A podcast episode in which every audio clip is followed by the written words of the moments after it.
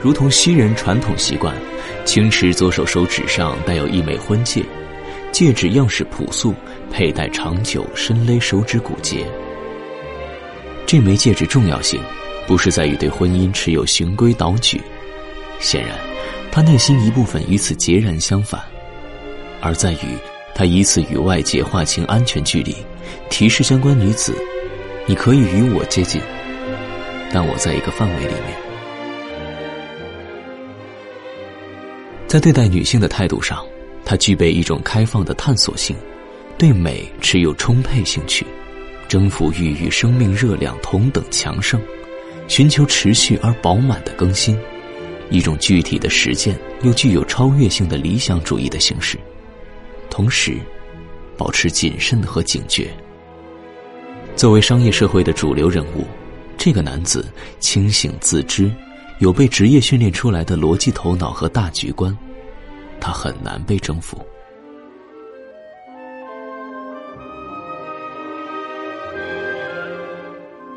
庆长采访回来，菲欧娜便告知他，不要被许清池一家高贵和美的表象蒙蔽。冯恩健这几年一直意识到与清池出现隔阂，不惜四十岁尝试怀孕，试图再生下一个孩子来稳固家庭结构。他们之间的关系如同所有正常的婚姻，进入波澜不惊的死水期。一双儿女是唯一连接，很少沟通，连接疏淡。不仅仅因为他们聚少离多，只是婚姻这个形式，无论如何都不能回避想象力和激情在日常生活当中的消减磨损。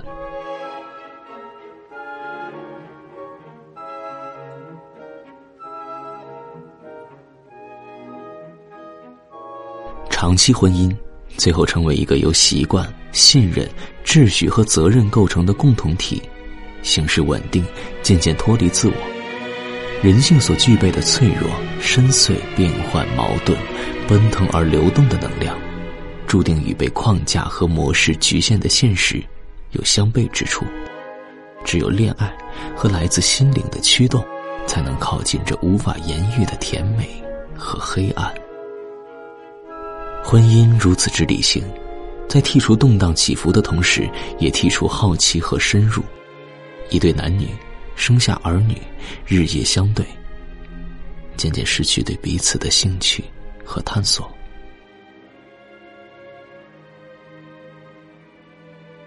因此，青池在三年前有了一个女友，是一个半红不红的模特，十七岁跟随他，现在二十岁，他叫于江。青池给他买下一处别墅，一直保持关系。冯恩健装聋作哑，不和他捅破这层薄纸。于江虽不算盛名，也是公众人物，在所有受访里称自己单身，没有男友，这并不是什么秘密。菲欧娜给他于江私人日志地址和阅读密码，菲欧娜有渠道得到任何他试图了解的八卦是非。这是他的圈子所热衷的乐趣：窥探、评断、议论、攻击。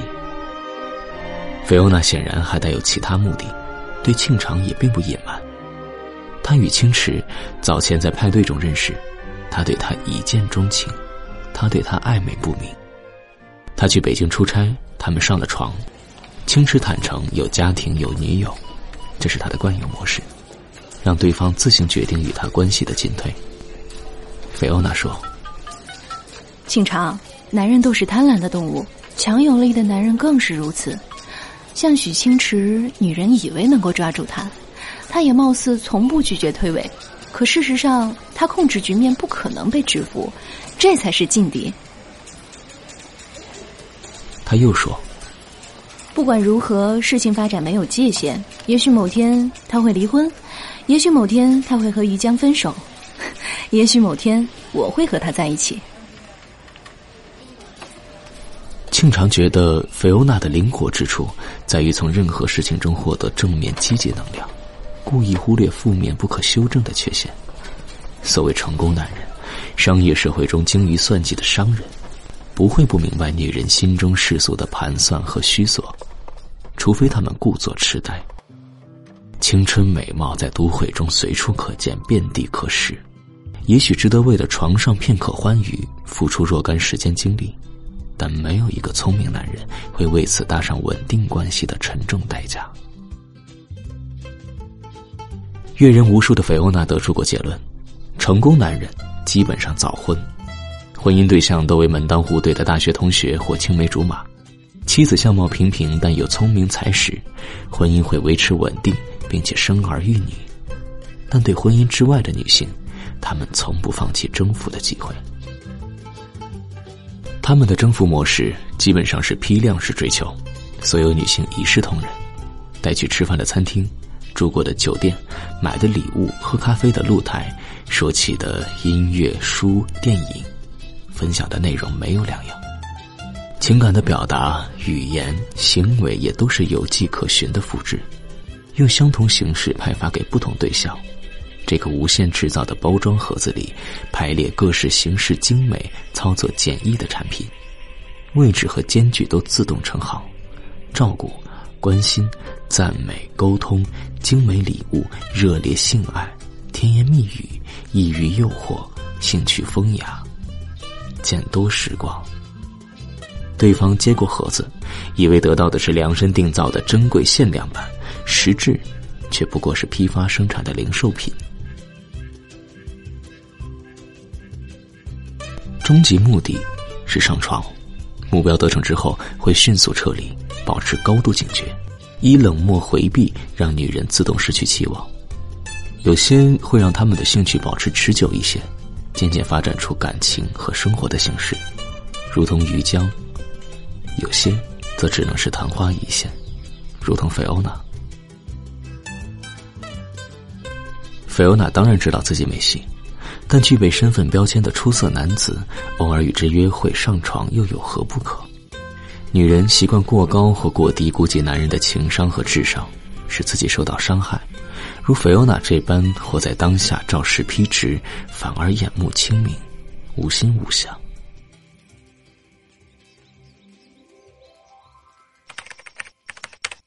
庆长进入鱼江的空间。她是凭借美丽肉身在都会谋求名利的重庆少女，焕发勃勃生机。她大她二十岁，身负要职，压力沉重，需要来自年轻生命的热量和活力，且对美从无抵抗之心。这种连结有其合理结实的基础，他们之间的和谐度也许超乎外人想象，在一起长达三年，稳定持续。这和于江的特质有关。他做模特，却喜欢混迹艺术圈，经常与一帮作家、画家、音乐家、建筑师、设计师等艺术家们搞派对，吃晚餐、做节目、拍地下电影，也写小文章、出版写真集，出席各种公益活动，一度被媒体称为“美少女与才女的混合体”。在私密的个人空间。庆长看到他漫不经心陈列的日常生活，全国各地表演，去海外度假，家里的布置和摆设，各类聚会，和家人一起。的确，这个被选中的少女，内心有其聪慧活跃的一面，思维天马行空。他对他感兴趣的一切，也都热衷，美术馆，电影。书籍、旅行、音乐、体育，并且极度痴迷海外生活，对物质有向往和虚荣之心，所有种种，都有照片贴出。竭力呈现的已是这个女孩优越生活的全部源泉。为了保护青池，他在日志里把她简称为 C，从不透露她的细节背景，也没有她的形象出现。照片上，于江像一朵线条鲜丽的大丽花，形貌不限幽暗充沛的芳香，但又实在丰盛的肉欲。她很女性化，注重打扮，时时变换时髦行头，大部分衣物由她从欧洲购买，更孜孜不倦在日志里罗列名单，为这些奢侈品雀跃喜悦。她的相貌。流露出一种天性的良善单纯，缺乏清长的坚硬叛逆，也不如菲欧娜明确坚定。她是对自我无知无识的女子，属性和趋向不明，心态顺受，如同花丛中休憩玩耍的蝴蝶，没有心机，曼妙起舞。青池性格强势，喜欢支配和控制女人，享受引领和教育女人的乐趣。他有能力做他主宰。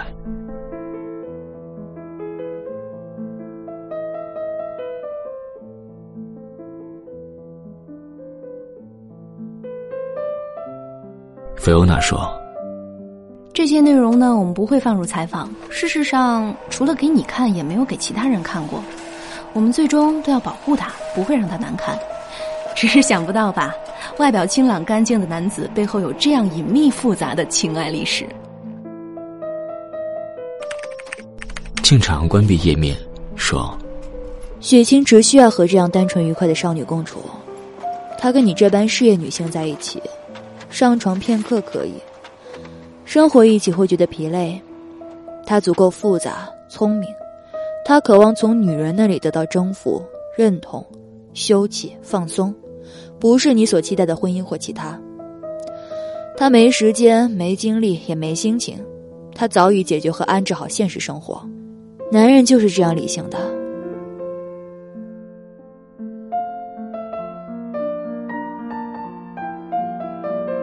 冷静说出这些话来，他对自己觉得诧异。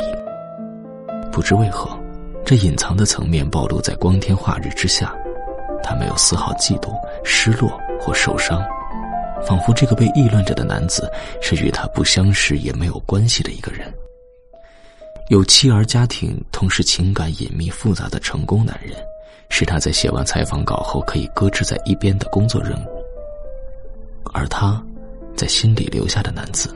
是那个在弥漫夜色和桂花芳香的房间里凝望他的睡眠，眼神清凉如水的男子。他认得他，把它放在内心的异宙里面，非常静谧，并且安全。带着这样的静谧和安全，庆长踏上最后一次工作之旅。他要去往。詹里。